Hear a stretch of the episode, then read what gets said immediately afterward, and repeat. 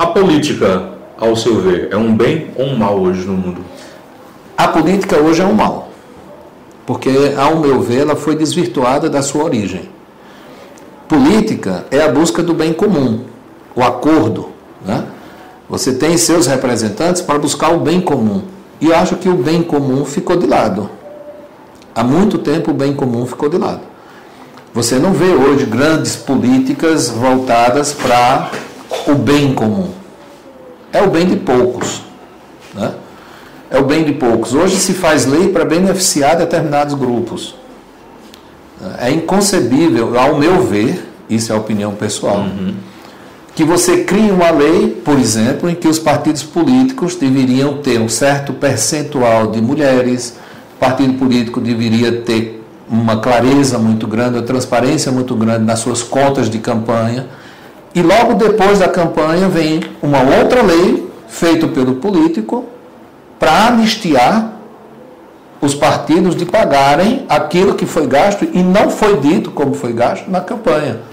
Reduzir o número de mulheres, voltar a restringir essa participação, aproveitar aquilo que é remuneração para uma campanha de uma mulher e isso poder ser revertido para a campanha do homem. Uhum. Eu acho que é um retrocesso muito grande. Isso é um exemplo né, a, a, que me veio agora à memória, dentre tantos outros que a gente tem por aí.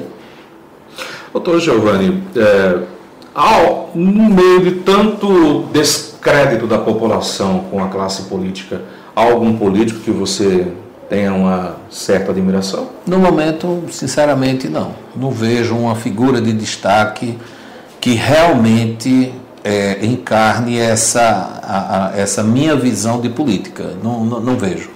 E do passado, tem algum que você admira? Teve alguns políticos é, que, que me causaram grande admiração, né? Ivan Bichara, por exemplo, né? foi um grande governador para Paraíba, é, com uma visão muito diferenciada do que seria o progresso da Paraíba. Né? É, acho que, que, assim, de memória, para mim, foi um, um, um grande político aqui da Paraíba. O governo Lula é um governo de horizontes? Não sei com muita sinceridade, não sei lhe dizer se há um, um governo de horizonte. Hoje, hoje eu não, não sou muito é, crente de, de, partido. Né?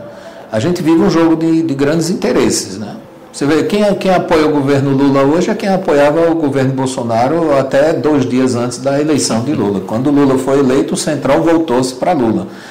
Então a gente vive um país hoje que é governado não pelo presidente, é governado pelas assembleias. Principalmente hoje o Centrão, que é quem dita a regra do governo. Você me dá voto, né? Aliás, desculpa, você me dá cargo, você me dá ministério, você me dá dinheiro, verba. Eu voto nos seus projetos. E eu voto nos seus projetos. Então, é, para mim, isso não é política, é interesse próprio. Né?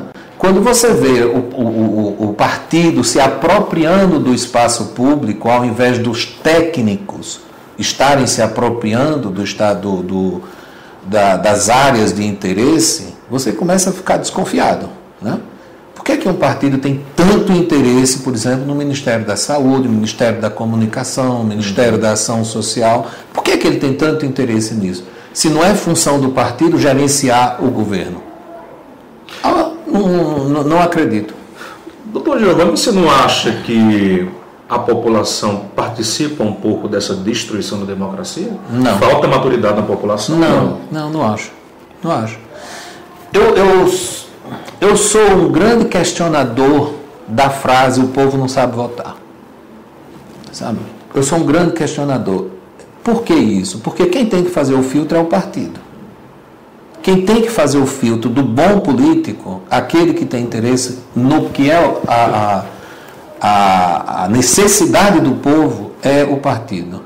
Na hora que o partido escolhe os seus políticos né, e coloca uma propaganda maciça em cima disso, e joga isso em cima de uma população fazendo promessas que eles sabem que não vão executar, muitas vezes coligações que eles sabem que não vão se manter, e num país em que você é obrigado a votar, Você é obrigado a votar, você não tem escolha. Você tem que escolher alguém, você pode até votar nulo, branco, etc. E você talvez do voto livre sem essa obrigação, essa obrigatoriedade? Atualmente sim. Atualmente sim.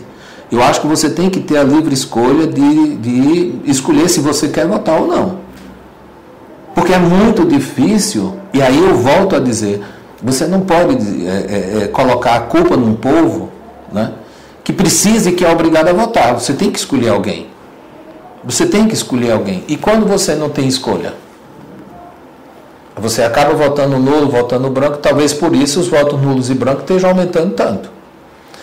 E uma outra coisa muito interessante é que você não pode negociar com necessitado.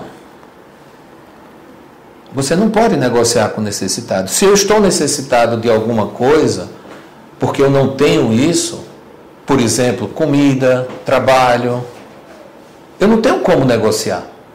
Eu não tenho arma de negociação.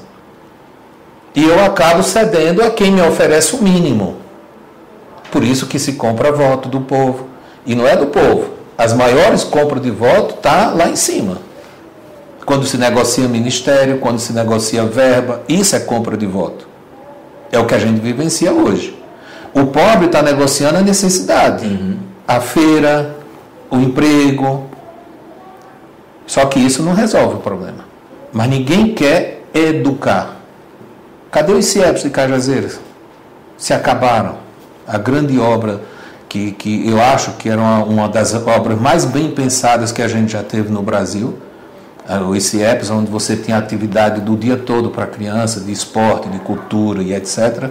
Aquilo que eu vivenciei na minha infância, né, porque Cajazeiras tinha isso, Cajazeiras dava a oportunidade de você vivenciar a, a, toda a prática desportiva, toda a prática cultural, todas as relações de amizade. Isso a gente tinha em Cajazeiras. Né? Então, os CIEPs faziam isso. E hoje em dia está tudo fechado, você não vê mais no Brasil. Então, fica escolas pontuais que não funcionam a maioria delas com a qualificação tanto estrutural como profissional ruim. E a gente fica simples. E, e algumas ilhas, veja bem, a Paraíba tem ilhas de, de escolas que são exemplo para todo mundo. A gente não deixa de ganhar prêmio. Hoje mesmo tem uma reportagem de uma escola em que os meninos ganharam um prêmio fazendo um foguete para saltar e, e, escola pública. Né? O ensino público eu acredito muito nele, mas eu acho que ele precisa ser muito melhorado. Mas falta responsabilidade para isso.